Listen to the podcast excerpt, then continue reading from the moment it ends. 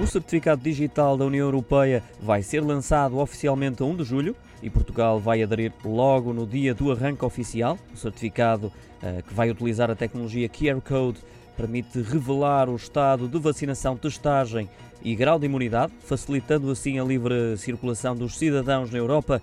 Os serviços partilhados do Ministério da Saúde revelaram ao Jornal Expresso que o certificado será gerado usando a informação do Ministério da Saúde encriptada com recurso à infraestrutura da imprensa nacional Casa da Moeda.